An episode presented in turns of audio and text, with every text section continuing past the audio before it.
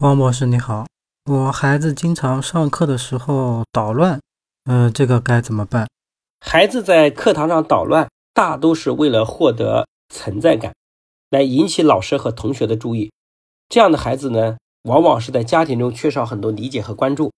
因为孩子的心理营养大概有四个阶段，第一个叫寻求关注，如果他得不到关注，他就会寻求他的权利啊，寻找他的自主权。如果再得不到，他就会报复，出现报复的心理。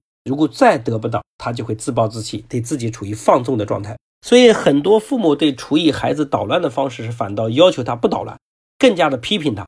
结果孩子就感受到，哎，你更加不关注我，那么他就更加捣乱，然后一步步从关注到权力到报复，甚至到有一天孩子反正我都不吸引你了，因为无所谓了，就完全自我放弃。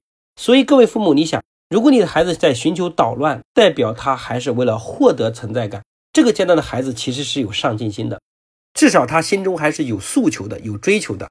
那如果你能够很好的给予满足，而不是批判的话，其实很好的帮助到孩子。那么至于这个问题呢，家庭中要做什么？哈，我们有两点建议。第一个呢，就是在家庭中要给予更多的关注和理解，而不只是批评。所以，凡是急躁的、没有耐心的父母，给予孩子更多都是打击。那如何有耐心？我们在前面讲过关于如何听、如何说和如何问。我想这些章节里面，各位父母要认真学习。那分享一个小故事。有一天，有个孩子家里打游戏啊，打得正起劲，突然门呱就推开了。这个爸爸呢就推门进来，孩子那刻什么心惊胆战，然后在打的游戏已经心不在焉，手甚至开始发抖。结果这个爸爸一改往日这种批斗、直接打骂的行为呢，就走到孩子身边去问孩子：“打哪个怪兽？打得怎么样？”孩子就战战巍巍地说：“哎呀，快支持不住了。”结果爸爸呢？就坐在孩子边上说：“来，爸爸陪你一起打。”孩子当时的感觉是受宠若惊啊。结果刚开始就是从心不在焉的状态，立刻开始投入到爸爸跟孩子一起打啊。最后经过三下五除二把这个怪兽给打败，打败完之后，爸爸就回到房间，结果孩子自己也把电脑就关掉了，就开始进入读书的状态。各位，真的你会发现，孩子的心理上得到营养之后，其实他很多行为就会自己改变。但是如果你回家批斗他，跟他讲说好了，你不让你打游戏，又开始打游戏。孩子当时可能放下了游戏，但他内心非常不服气，他的注意力一直在想搞破坏，所以这就是很多父母爱孩子不懂孩子带来的悲剧，对吧？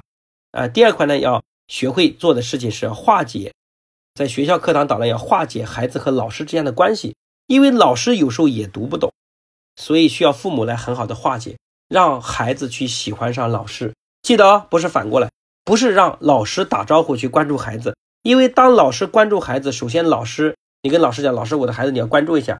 结果老师心中觉得这个孩子有问题，但是要关注一下，所以老师表面上对孩子进行鼓励的，或者是表扬的，但是孩子感受不到诚意，所以最后呢又会带来恶性循环。所以如果你反过来让孩子懂得去欣赏老师，结果老师哎发现这个孩子真的有进步，他就会很真诚的给予孩子肯定，这样孩子就感受到被老师肯定，就会形成良性循环。关于如何做老师和孩子之间的媒婆，我在前面的课程里面也有重复的讲解过。今天我在这里就不重复讲了，所以也希望大家啊持续的学习成长自己，来帮助孩子提高自己的水平。那今天这个问题呢，我就回答到这边，谢谢大家的认真聆听。